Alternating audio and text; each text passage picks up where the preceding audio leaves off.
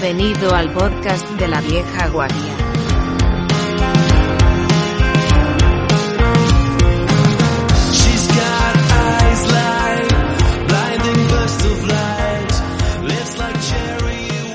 Hoy tenemos aquí a Sergio, Fran y Manolo y vamos a comentar eh, ciertos, te- eh, ciertos temas de actualidad de la semana. Eh, el primer tema que tenemos para hoy es el cambio de procesador de Intel a, ARM de Apple, que se va a cometer en, en el próximo año, en los próximos años, y que eh, según algunos va a convertir eh, eh, los superpotentes Mac en iPads. Eh, creo que eh, Sergio tenía, bueno, eh, tenía cierta información de primera mano, que no sé si está dispuesta a, compartirlo, pero parece ser que esto ya se sabía hace tres años. No vamos a entrar cómo, pero ya se sabía hace tres años. Bueno, yo supongo que no tengo un NDA en este momento y yo tampoco tengo una, eh, una relación directa con, la, eh, con el equipo gráfico. Entonces, todo lo que yo sé, supongo que era mano pública, era algo público que estaba publicado internamente y que se hablaba, se sabía. El tema es que eh, nosotros hace, Intel, hace cuatro años se hizo un ERE en el que despedimos a 12.000 personas. Eh, durante ese ERE yo estuve negociando por nuestras oficinas, que éramos 200 personas, y Intel había decidido que no se podía trabajar más desde casa y que todas las oficinas que tuviesen menos de 300 empleados había que cerrarlas. Entonces, eh, esto fue un hecho muy fue increíble que cogiesen y empezaron a cerrar absolutamente todo, toda la gente para casa. Y había una sección muy interesante que eran 3D Labs, que había sido 3D Labs en su momento, que es una empresa que era de, crea de Creative. Y el caso es que esta gente pues hizo historia en la parte de, tecnología, toda la parte gráfica, todos los drivers. Y dicen las malas lenguas que eran todos los encargados de los drivers de Mac. Toda la parte de Apple eh, se llevaba una gran parte aquí en Londres y la llevaba este equipo que era muy puntero y que habían hecho historia. ¿no? Eh, estuve leyendo un poco la historia a ver qué pasó con, con 3D Labs, al parecer cambio de nombre a C-Labs, se lo compró Creative eh, y se cedió a Intel por 50 millones de, de dólares. Eh, lo que sucede es que en los ciclos de desarrollo de un microprocesador se hacen a 3-5 años. Eh, tú haces un microprocesador, el microprocesador que se estaba, que está ahora en el mercado era en el que nosotros trabajábamos hace de 3 a 5 años, pero va a una velocidad lentísima.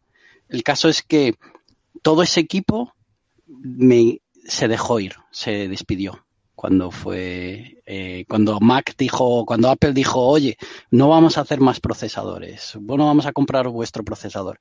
Y una de las cosas que nosotros estábamos viendo es que los Apple cada día tenían peor rendimiento, ponían el microchip más cutre, o sea, todo esto de eh, Sí, lo que han ido... todos hemos experimentado. Bueno, eso ha, ha sido algo, un comentario mundial, que todo el mundo se quejaba de que había comprado el último MacBook Pro y eh, tenía peor rendimiento que la versión anterior. Eso sucedió hace un par de años. Porque lo que se estaba diciendo es que estaba educando a los usuarios para el cambio a un rendimiento más alto que sigue siendo muy inferior al que tú puedes obtener con un procesador de alta, de última generación de Intel. Entonces, durante esos tres años, el tema es que si tú cancelas el desarrollo, ya no puedes sacar drivers. Está clarísimo que no pueden volver atrás. Y uno de mis mentores de, de, que, de, pa- de- de paracaidismo, yo soy paracaidista, eh, es un directivo en ARM. Y me estuvo contando que, bueno, que ellos están mejorando muchísimo los rendimientos y, claro, Apple pues eh, estas cosas se saben internamente, ¿no? Pues los rendimientos, cuánto van a ser, las predicciones, y se sabe que los Apple de hoy día pues tienen menos rendimiento que cuando te compres un PC con un Intel Inside, ¿no? Eh, lo que sucede es que tampoco hace falta. Eh, hoy día ya no hace falta la capacidad de proceso a ese nivel.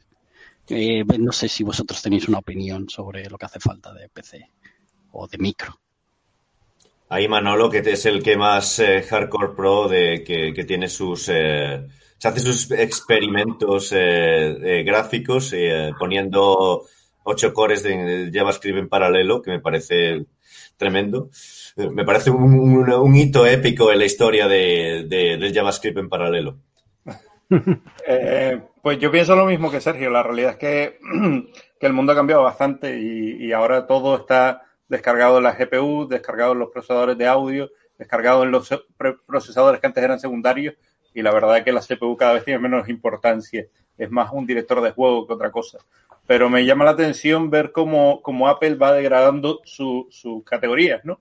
De cuando estaba con los Power, que eran unos maquinones, que era todo hardware excelentísimo y carísimo, a pasar a los Intel por una razón económica más que por, por otra cosa, eh, bajando el rendimiento, bajando la calidad de las máquinas hasta tener chip estándar de todo el mundo y ahora pasarse a RM es como vamos bajando, vamos bajando, a ver. Pero no es, no, no, no. Apple siempre ha sido esta empresa. Lo que pasa es que la gente piensa que Apple es altísima calidad, pero Apple es una empresa que negocia los, le aprieta a los proveedores como si fuesen Inditex. Es, es ese tipo Bueno, de es- empresa que hay.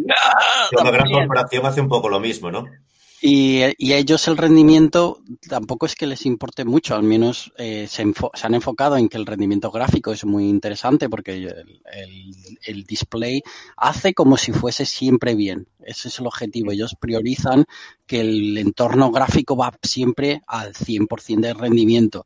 Y así no, al usuario no tiene esa sensación, uy, se me ha arrastrado un milisegundo que es la sensación que te da de que tu ordenador no va bien cuando el ratón se para un momento. Pues ellos optimizan muy bien toda esa sección, ¿no? Hay un tema ahí místico que es la, la integración. Eso es lo que venden ellos mucho, que es la integración entre software y hardware.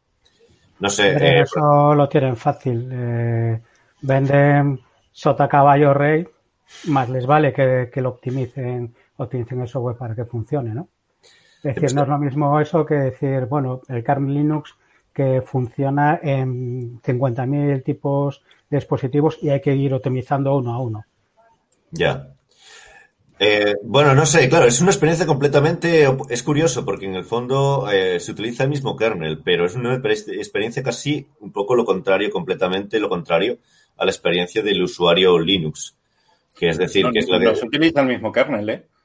Bueno, se utiliza, eh, tiene una base en común que es Darwin, Pero Darwin es, es BSD.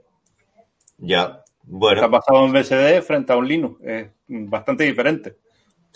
Los principios, Sí, sí, eh, en principio son, son, son, son similares. Está claro que son dos forks completamente diferentes, son eso. Pero eh, hay mucha, es, digamos que en teoría fue más fácil eh, portar los paquetes de, eh, de Linux, eh, bueno, de, de Linux a Mac que a, a Windows, por ejemplo. Pero seguramente Fran sabe más de este tema.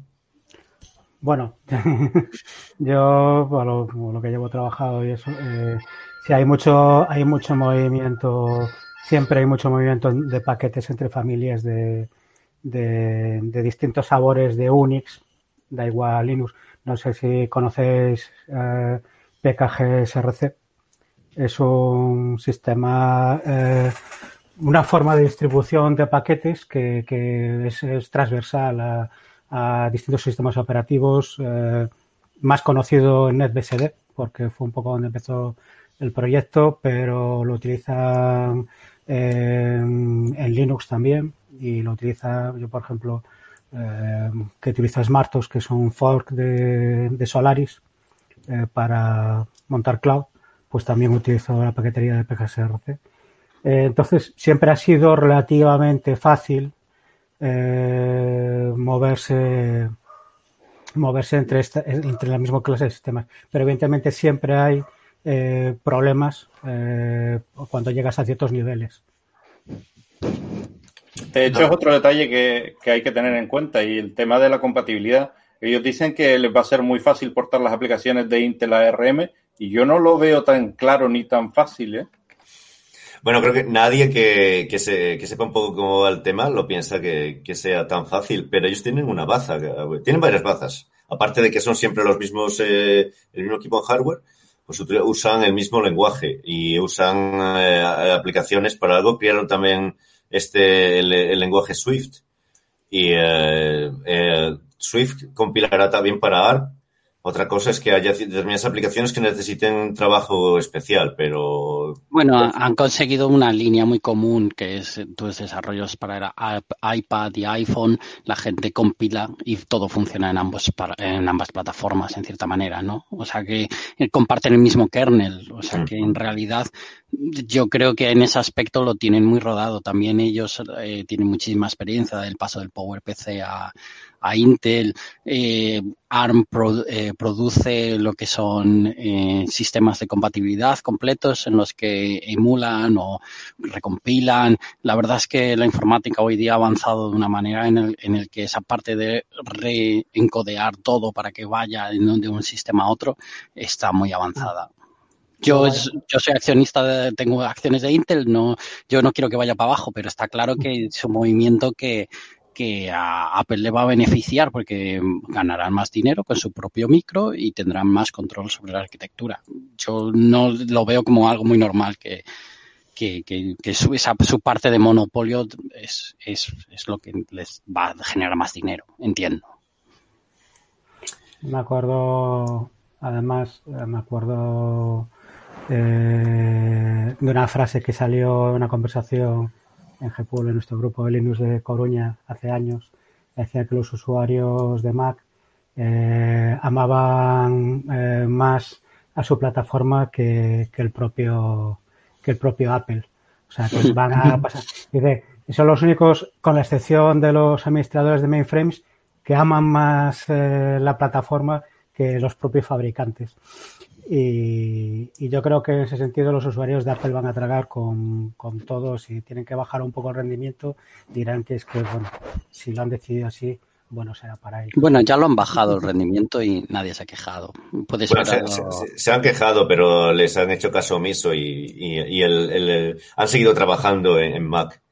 De hecho, la gente que está en Mac ahora venden otro tipo, otro, otra nuevo, otro nuevo punto de venta que es eh, la privacidad que eh, Mac es lo, el único que, sobre todo ahora con los teléfonos, que, que, es el único que respeta tu privacidad. Y eso es un punto, parece ser, está empezando a ser un punto de venta importante para mm. ellos, pero forma parte también de su, de su culto, por, por así decirlo. A mí, a mí personalmente me parece un sistema súper obsoleto. Entonces yo cada vez que lo uso es como, como irte al pasado. Y yo no entiendo muy bien la gente que lo usa en profundidad todo el día, pero una vez que te acostumbras, supongo que es que cambiar de un sistema a otro siempre lleva eh, sus reticencias. Es difícil saltar de un sistema a otro. Entonces... Yo me he pillado dos Mac mmm, a lo largo de mi historia. Tenía incluso un tercer Mac de los clásicos, de los PowerPC solo por un intento de ver ese hype que había con los Mac y por qué tenían tanto, tanto rollo. Eh, y la realidad es que tienen dos características básicas para mí que hacen, que consiguen que yo no, no me pase a Mac ni en broma.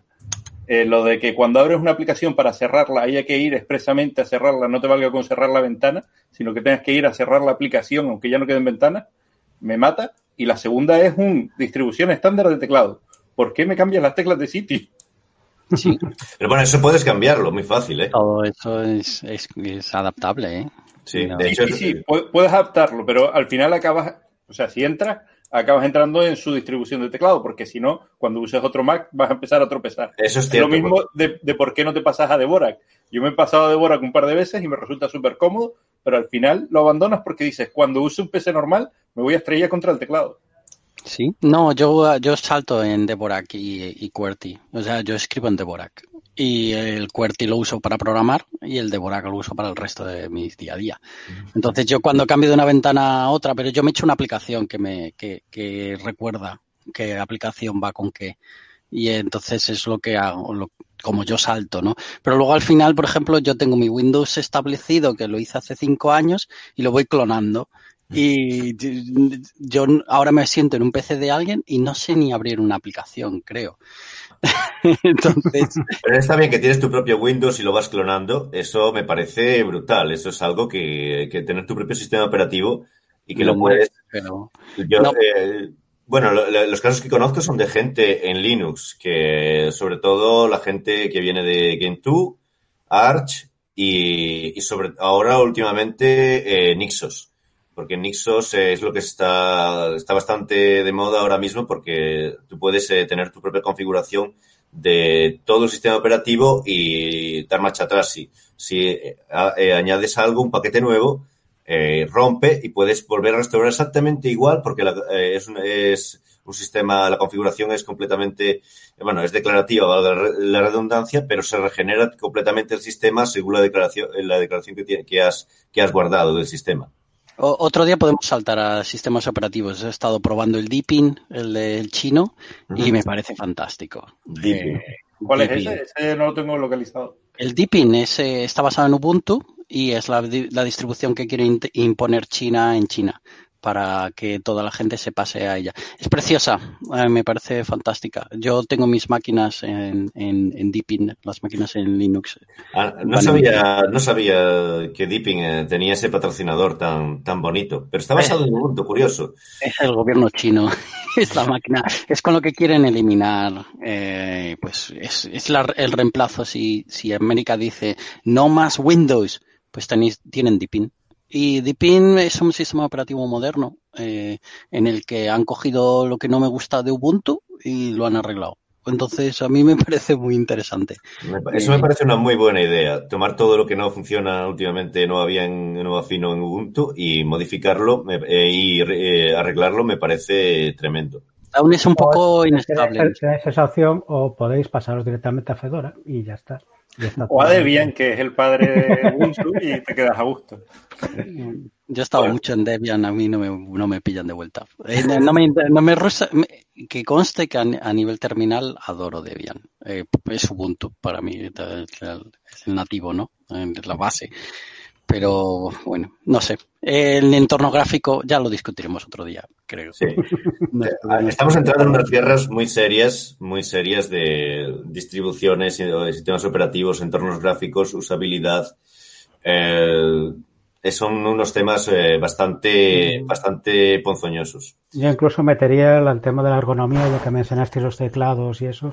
Y una de las razones por las que he tenido alguna vez en mis manos eh, portátiles Apple y no me han convencido eh, ha sido porque me sentía infinitamente más cómodo con mi portátil ThinkPad, que es algo de que era mi herramienta diaria de día, de noche, eh, en cualquier sitio al que iba y me resulta perfectamente cómodo y no y en cambio con, con los de Apple era como no sé una sensación de teclado bastante bastante peor Supongo que al final es, es la experiencia, ¿no? Ellos, tú vives una experiencia durante todos tus años en los que has crecido con ese tipo de teclado y el resto te parecen como muy brutos. Yo No, escribo pero los fíjate, IBM. además el experimento también lo, lo- lo he hecho con, con- con mi mujer que en algún momento también probamos los dos y se quedó con, con el teclado ThinkPad Sí, sí, sí, es muy Dice de buenas a primeras y tal, y dice, no, es mucho más cómodo el de, el de ThinkPad. Pero bueno, bueno, los teclados ThinkPad más apreciados son los de los, eh, los anteriores a, a- Sí, sí, sí, evidentemente. Eh, los nuevos ya son más eh, carcasa de plástico normal y membrana normal, no, no Pero, sigue, pero siguen siendo cómodos. Siguen siendo cómodos, efectivamente. No, No, tienen el mismo feeling que, tienen, que tenían los, los antiguos. Eh, como aquí podéis ver. el- Efectivamente. De hecho, yo admito que tengo un Mac con un, con un teclado ThinkPad. Soy eh, partidario de la hi- hibridación. Yo tengo IBM, el model, el clásico. El clásico, tengo- sí. Eso sí, eso, eso sí que es un, eso es un, un- un torpedo ahí, un, un elefante. Y luego tengo la versión de IBM mecánica de para, para por las noches, que, que esa no hace ruido, que es la que, es la que tengo ahora puesta para que no salga en la grabación.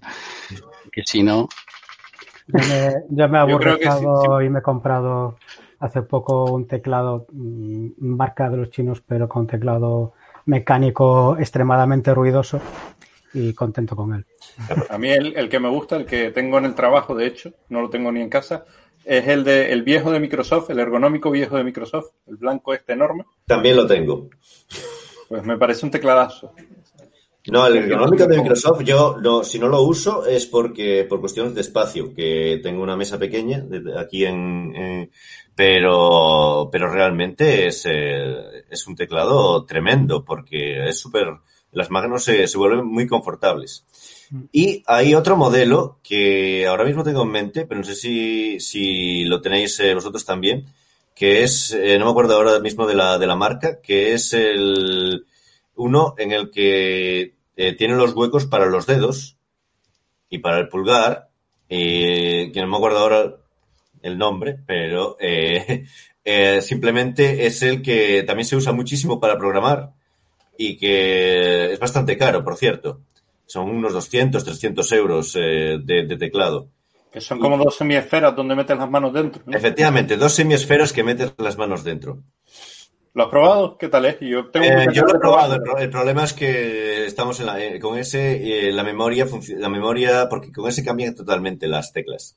Porque ese requiere cambiar la posición de las manos, la memoria se va completamente. es- es- ese sí que no puedes. Es mucho más complicado volver después a un, a un, a un teclado normal. Pero la gente que lo usa está enamorada de él, como todo. O sea, Mm, Hay, hay un tema psicológico de gente que usa cosas raras, por ejemplo, i3WM, eh, pues eh, ya no puede cambiar a otro, ya no puede usar eh, otra, otro tipo de cosas. Y tres es maravilloso. Y tres es maravilloso. Los, los eh, gestores de ventanas modales llevan desde hace bastante tiempo. Desde Xmonad y todos estos y Aweson son, llevaban como 10 años antes de, de i3.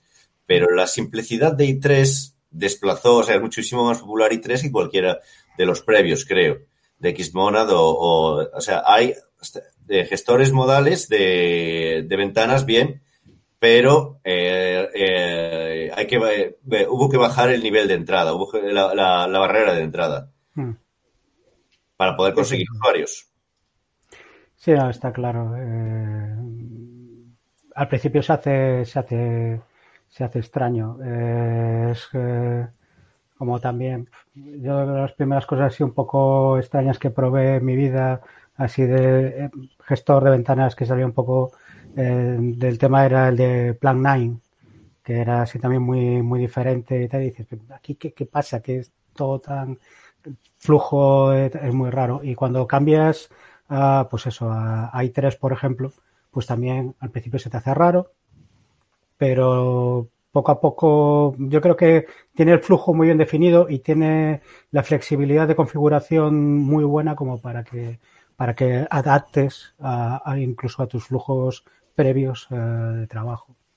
Yo me siento muy cómodo. De hecho, ando bailando eh, para trabajar. eh, tengo i3 eh, en el portátil personal aún tengo Genome 3 eh, que va muy bien y tal, pero, pero también tengo pendiente de reemplazarlo, pero bueno, cambio con bastante naturalidad de uno a otro sin problema. Yo me quedé un pasito más arriba, yo me quedé en Flupbox y ahí me encuentro cómodo. Minimalismo a tope y ya está. Sí, de estas cosas también probé. En tiempos tenía mi primer portátil, era un Pentium A166, un Compact Armada, y con las 48 megas de RAM que tenía, lo único que arrancaba era, era Fluxbox, Blackbox, ese, esa clase de O, gestores o- o Windows un Millennium o poquito. una cosa así. Yo creo que el Millennium no, no- no hubiera entrado ni en el disco duro. Bueno, eh, eso, eso, eso ahora ya son, ya no son clásicos, son, bueno, son clásicos retro y son, eh, si aún conserváis esos, esos equipos, eh, pues eh, son muy apreciados ahora mismo. Yo tengo todos mis equipos y algunos más que no fueron míos, pero me he ido quedando con ellos. Mi madre tiene todos mis equipos. Mi madre tiene en casa todos mis equipos y todo. Cada vez que vo- voy le dejo algo allí.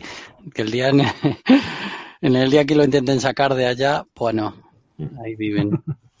Yo voy a empezar a deshacerme de cacharros porque tengo demasiado.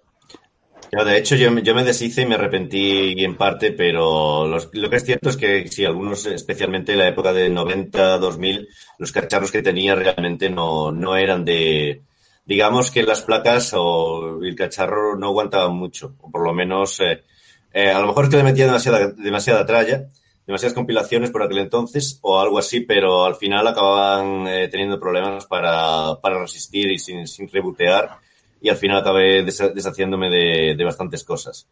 curiosamente, tengo algún cacharro antiguo por aquí, algún Mac, eh, eh, Mac Mini antiguo. Otros no, no duraron tanto, pero está bien conservar los equipos viejos. Si aguantan, si aguantan, ¿por qué no? Yo tengo, tenía mi amiga 1200 y cuando me hice, me mudé a Inglaterra se lo dejé a un amigo y, lo, y ha desaparecido. Ya no saben dónde está. Ah, pues y eh, lo voy a echar de menos ese, sí me gustaría conservarlo. Pero bueno, O Los si lo vuelves a conseguir, avisa. Yo tengo un 500 en casa y vamos. Los de Commodore ahí con los Amiga empezaron a abrir lo que estamos viendo hoy en día, al final, después de muchos años, que es el poner el foco del cómputo en otros procesadores como los de la GPU y tal. Esos fueron los primeros que lo hicieron. Efectivamente. O sea, en la época, yo me acuerdo de ir a casa de un amigo que tenía un Commodore Amiga y yo tenía un, un PC, un Pentium con un 286 y, y se suponía que la Amiga, era una Amiga 500, que no, no me acuerdo ahora cuánto iba de procesador, pero, pero vamos, era, eh, no sé si iba 4 megahercios más bajo que, que mi PC y el mío daba pena comparado con el de él. De cómo movía los gráficos, cómo...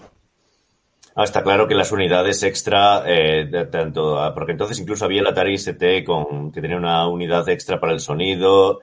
Y eh, estaba claro que, que, que- era un rendimiento que era increíble para, para aquellos equipos. Sea, tenían esos procesadores especializados que, que eran, que eran tremendos, que Sí. hacían virguerías que realmente era mucho más complicado hacerlos con procesadores, eh, digamos, eh, universales como, como la rama PC y todo. El, pro- el problema de Amiga es que se quedó un poco obsoleto en la parte gráfica cuando se pasó del modo de, di- de dibujado en plano a modo RGB de pues 888, los típicos eh, modos de en los que tienes pues colores indexados. Eh, era, muy complicado porque supuso que todas aquellas cosas modernas que se hacían ya no lo podía hacer el hardware, lo tenía que hacer la CPU y convirtió que todos los juegos modernos, todo lo nuevo que salió, era muy difícil de portar. Al menos es lo que, lo que tengo entendido. El, el 500 iba a, a 7 megahercios. Sí. Tampoco es que... También hubiera, había, sí, eso es cierto. Lo que también es cierto que había un culto a la amiga y que los, eh, los eh, responsables de Commodore, bueno, eran, era Commodore la, la matriz de amiga, no sé. Sí, y eh, no supieron sacarle rendimiento, que es lo que sucede muchas veces a, a, a esos equipos, eh, a ese tipo de, de, por ejemplo, ahora mismo eh, mucha gente se acuerda del, no sé si acordáis vosotros, creo que se llamaba Beos. Sí. que Fui era- un adepto a Beos durante mucho tiempo. Mm.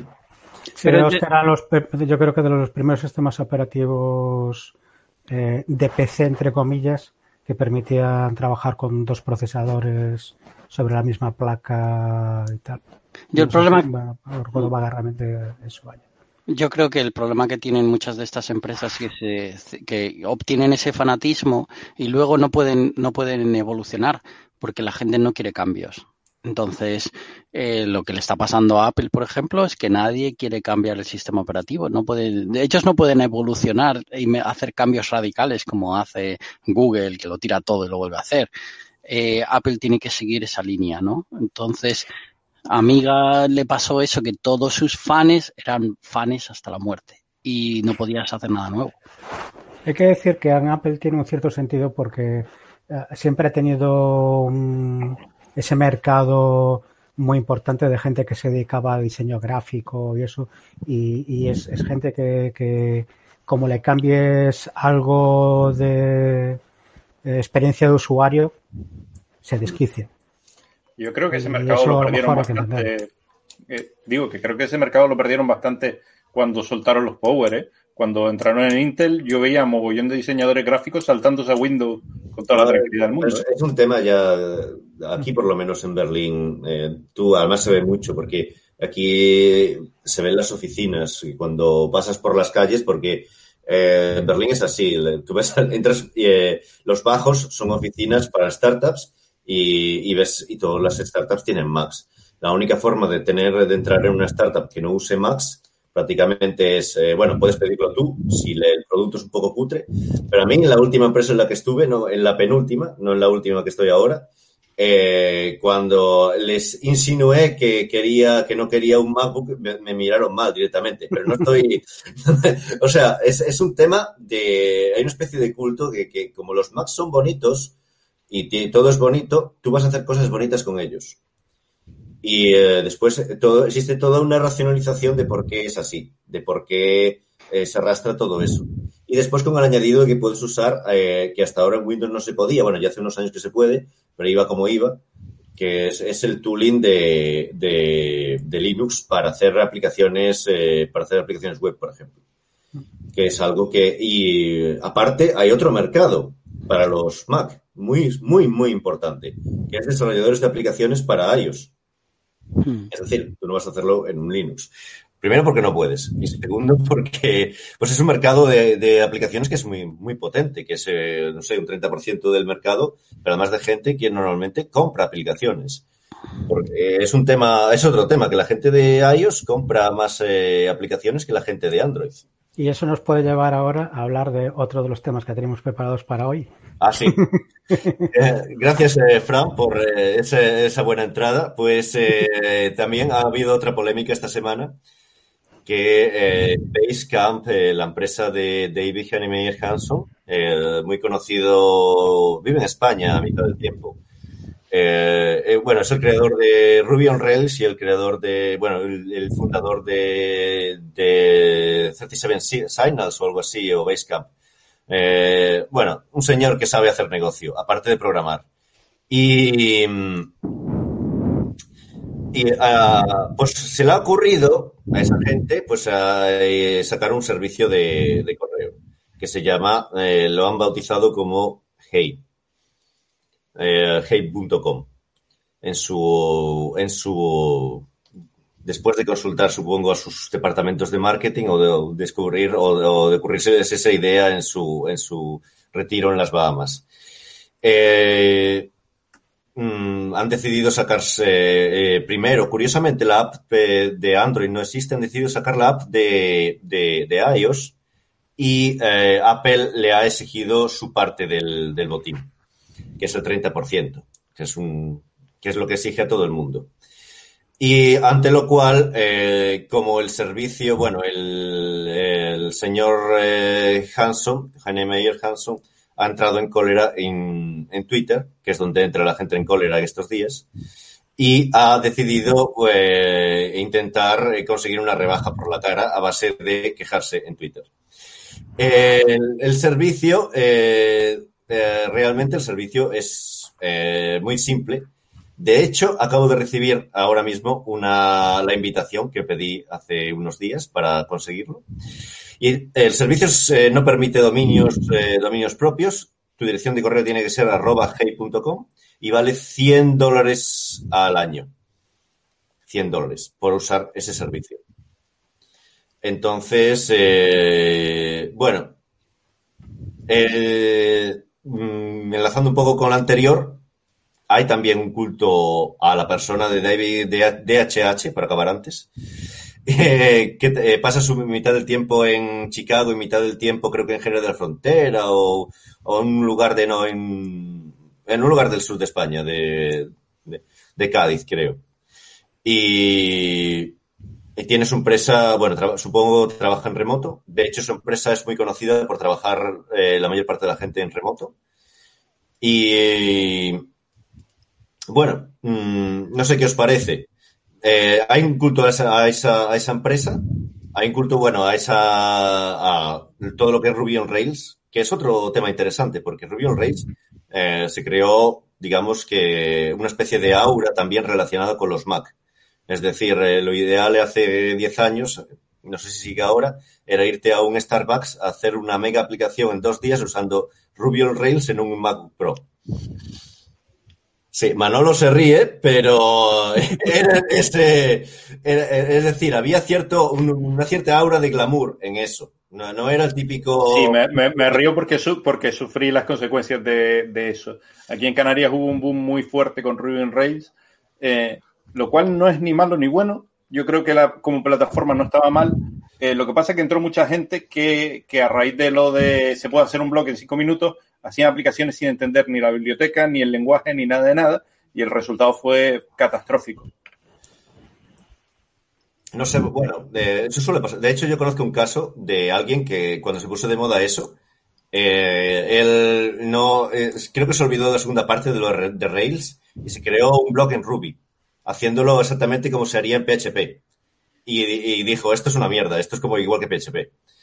Eh, eh, es lo que sucede a veces cuando no lees completamente las instrucciones de uso. Pero, bueno, ese, la, eh, la polémica está ahí porque sigue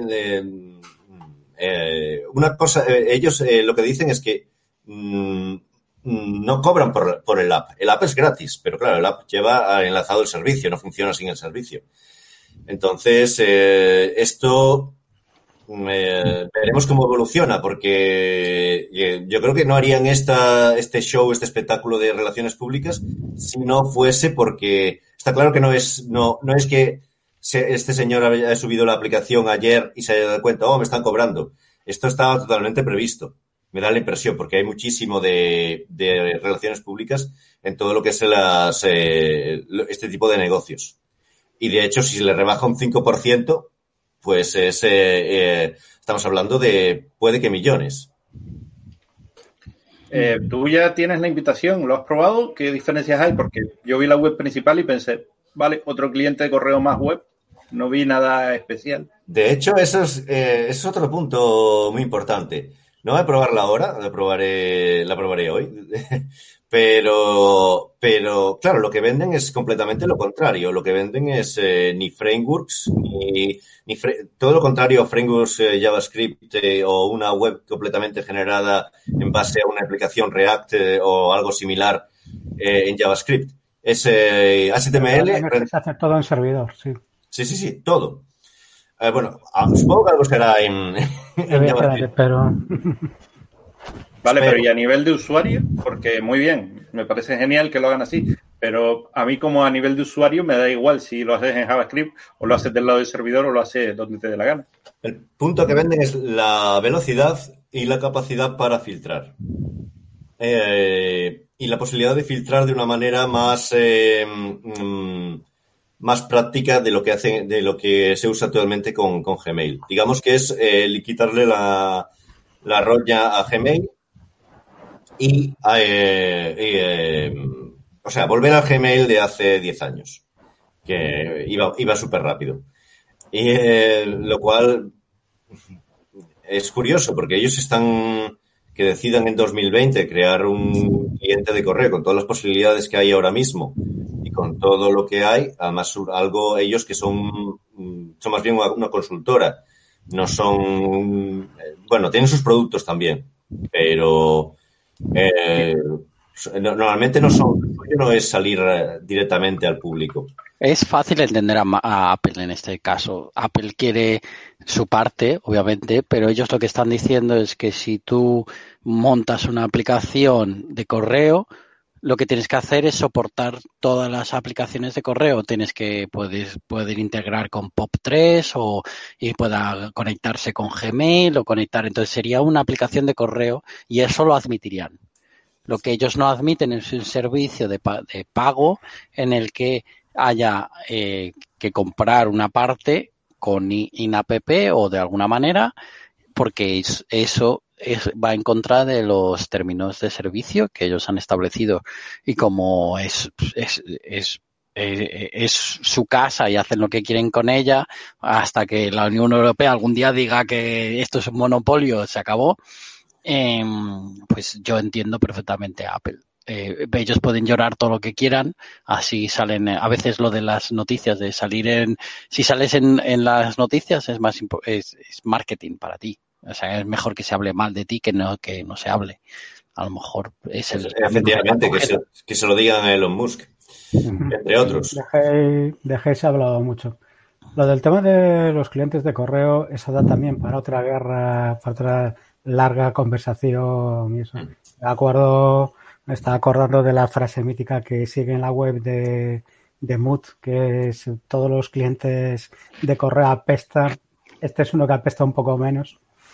Y, la verdad, bueno, yo el otro día he hecho un vistazo cuando, eh, no sé si fue, vi un poco de ruido por ahí en las redes o algo así, y la verdad, pagar 100 euros por el servicio, más o menos por lo que pude ver en la web, que era como novedad y tal, no me convenció mucho. Pagaría, por ejemplo, pues sobre un servicio tipo ProtonMail, que si me da un, un plus más de seguridad, de tener correo cifrado, perfectamente cifrado y tal. Y que puedes O tener tu propio así. dominio, que es un Y que puedes tener tu propio dominio. Mm. Si alguien busca algo parecido, por ejemplo, aunque no sea pagando tanto como, como mm, ProtonMail, pues hay un proyecto muy chulo que se llama Dirroot, eh, eh, que tiene mm, varios servicios y es, bueno, pues una especie de, no sabría cómo definirlo, es una especie de comuna eh, hippie de gente de sistemas que tiene ahí unos sistemas y los mantienen para que la gente utilice cosas sin estar atado a determinados servicios y, bueno, la verdad es que yo llevo una temporada probándolo y están dando muy buen muy buen servicio. Viven donaciones de equipos, donaciones de gente, de tal, puedes eh, suscribirte para dar una donación para tener un poquito más de algo de servicio, pero pero bueno. Vale. Bueno, eh, ya hemos sacado varios temas. y ahora creo que toca el último tema de hoy, que tampoco quería prolongar el podcast externamente, como, como podríamos hacer, sin problema. Eh, que es eh, que Manolo nos va a explicar cómo sacarle por fin partido a esa Raspberry Pi que todos tenemos criando polvo. No digo lo que estamos usando para otras cosas, la que tenemos criando polvo en, el armario. El, eh, por lo menos para poder jugar al Quake. Sí, bueno, explicarlo no. Un- uno de los ingenieros de NVIDIA se ha programado un driver que soporta muy bien, lo diré, eh, no me sale, Vulkan. Uy, Vulkan. Eh, y entonces eh, uno de los ports de Quake 3 le ha- está portado Vulkan y lo ha hecho correr encima y, y está sacando por encima de los 100 frames por segundo con una Raspberry 3. Entonces, me parece cuanto menos sorprendente. No, pues, a mí me parece, me parece tremendo. Lo que pasa es que Quake 3 ya estamos hablando de algo. ¿Cuándo salió Quake 3? Está, es eh, de hace más de 10 años, ¿no? El Quake 3 funciona en cualquier tostadora hoy día. Tienes un- una nevera moderna y ya puedes correr el, el Quake 3. Quake 3 del 99. No, pero a mí lo que me sorprende es la velocidad, no que lo corra. Correrlo sí, hombre. Bueno, pero, pero conseguir 100 frames por segundo en una Raspberry no es tan fácil, creo. Sí, seguramente que han optimizado un montón, la verdad. No, es, una, es una cifra un poco mítica, ¿no? Los 100 frames por segundo. Porque la gente se conforma con 60. Con 60 ya les parece que va sobrado. Pero cuando puedes ir a 100, ya me parece tremendo. Y no es tan fácil de conseguir esos 100. Y son 100 de promedio, porque si miras el, el vídeo de- del ingeniero de NVIDIA que publicó en, en Twitter, ves que en las estadísticas ves cómo sube a los 150, ¿eh? 150 para en el medio de, un rasterizado. Me parece bastante. No, no, me, parece impresionante. Me parece impresionante que, que se consiga eso. El tema es que, claro, ya la Raspberry Pi ya no es, eh, ya no, ya no es casi una placa para, para, para jugar. Eh, ahora mismo casi me estoy eh, planteando re- reemplazar mi Mac por, por una Raspberry Pi de 8, de 8 gigabytes. Lo que pasa es que no, claro, sigue siendo que no se ha hecho para eso. No sé, el Raspberry Pi no es el uso principal de una Raspberry Pi. Mm. Vosotros Sí, que hay, sois, hay, hay mogollón de, plaquitas de estas, de estilo Raspberry Pi, basadas en ARM, con, con mogollón de configuraciones, hay incluso con más memoria de 8 GB, o sea, Ajá. con 16, con 32 y cosas así. Incluso placas preparadas para, para reemplazar placas de servidores. Eh, y la verdad es que es un, es un sitio que me apasiona entrar, pero siempre que, que voy a entrar para algo más serio, por ejemplo, montar un clúster de Kubernetes sobre ARM, te topas con que los ARM aún no están para eso. Que coges un Intel de gama baja y le da para el pelo en todas las características. Y yo he estado usando servidores ARM también y el tema es que tenía muchos problemas con las librerías, no todo estaba compilado. No todo funcionaba al 100%. Entonces, eh, al final he tenido que abandonarlos. Eh, sí que tenían un coste muy barato online, eh, pero el rendimiento era minúsculo, absolutamente nimio. Era muy difícil echarlas a, eh, a tener cosas realmente útiles, servicios en los que puedas confiar.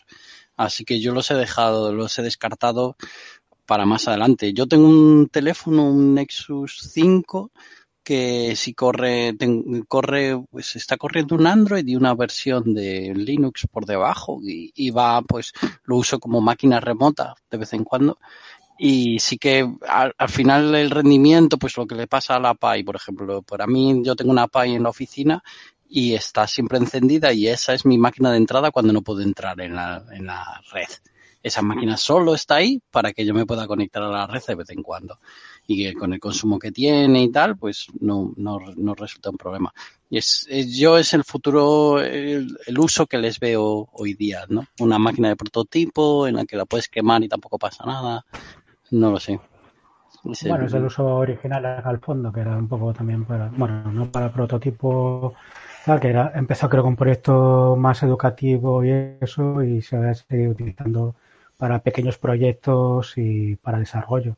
Bueno, Yo en ese, la- senti- yo en ese sentido, las últimas Raspberries que han salido y tal, para montar clusters con eh, K8S o K3S o tal, tienen buena pinta para, para lo que son. Real- Evidentemente, luego si quieres meterle mucha tralla, ya te tienes que ir a algo más serio, claro.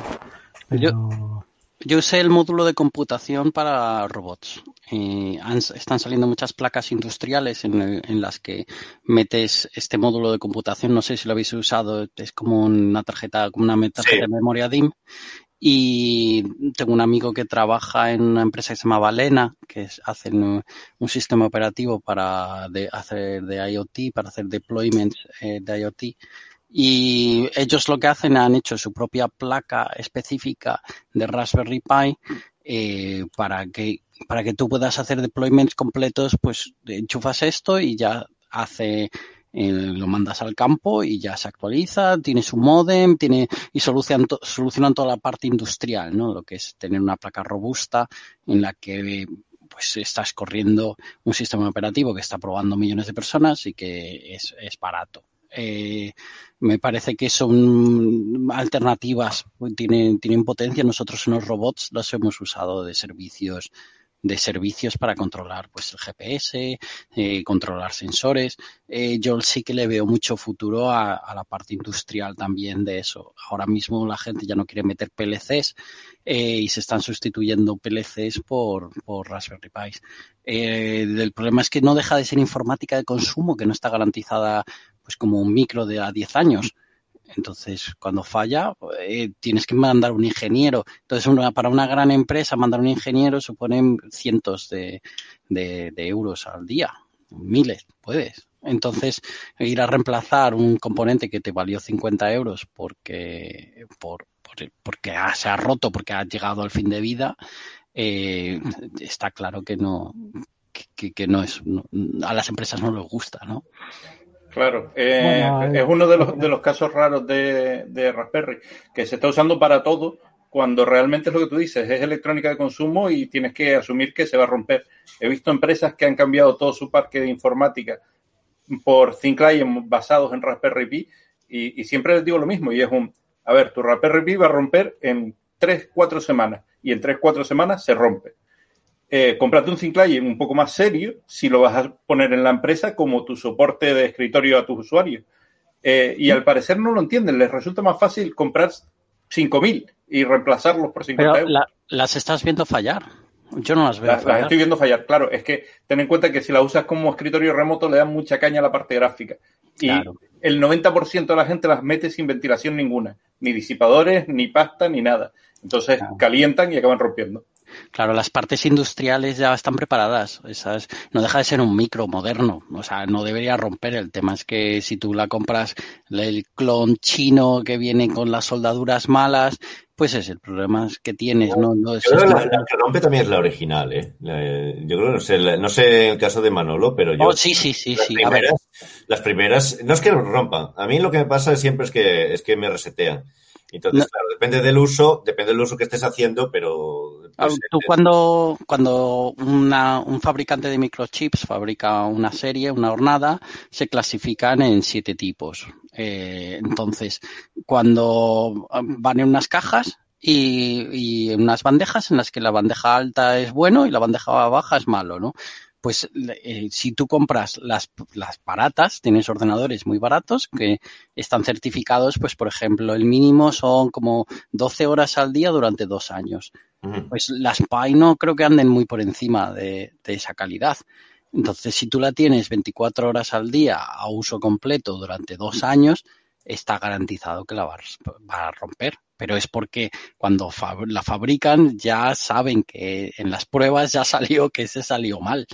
Entonces, cuando tú compras un micro industrial potente para que esté en una, en una fábrica funcionando 24 horas durante 20 años, tú sabes que va a funcionar 20 años porque las pruebas salió que va a... Siempre se puede romper algo, pero las, las está, está certificado que se van a romper.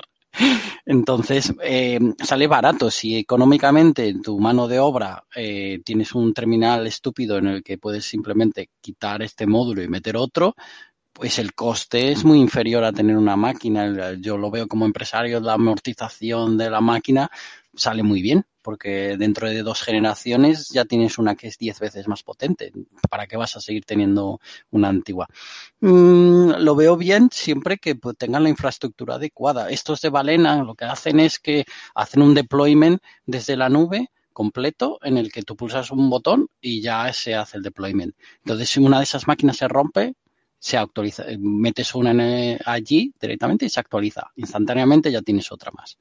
Y te has ahorrado todo lo que es el de tener un PC o eh, la informática hoy día se está volviendo es muy sencilla de usar y tirar.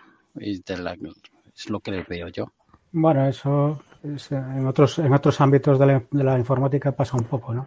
Hemos pasado de sistemas ah, que eran intocables, que el uptime lo era todo y demás, a pasar a diseñar sistemas que dices, bueno, pueden romper, pero mm, sé por dónde, eh, lo hago romper por donde yo quiero que rompa y además eh, lo recupero rápidamente porque, porque está preparado para recuperar. O sea, esa, resiliencia en, en los sistemas que antes no, no había. ¿no? Sí, es como los servicios de Amazon en los que tú tienes una que, que te avisan con dos minutos de antelación antes de reclamar los recursos, ¿no? Que te llaman y te dicen en, el API, oye, te vamos a pagar, apáñatelas, en dos minutos estás fuera.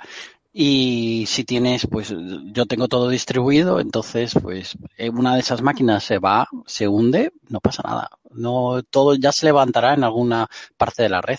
Entonces, sí que veo que la informática de oficina acabará algo parecido también, porque si tú puedes enchufar tu eh, pendrive y que arranque de nuevo de cero, eh, yo creo que va siempre en ciclos la informática. Tenemos, eh, vamos al mainframe y luego cuando termina el mainframe volvemos a escritorio y luego volvemos al mainframe. Estamos en una especie de mainframe en este momento, en el que tú estás corriendo en la nube. La nube es que está corriendo en el ordenador de alguien, no está, está por ahí. No es mi ordenador, es el ordenador de alguien. Entonces, eh, no sé, a mí me La parece... campaña de la Free Software Foundation que decía eso. No es, no, no es la nube, es el ordenador de otro. Justo, es la mejor definición de nube que he leído yo nunca.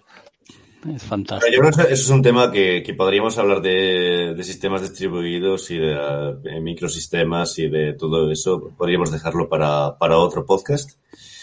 Los tenemos que ir apuntando para tenerlos en la lista para...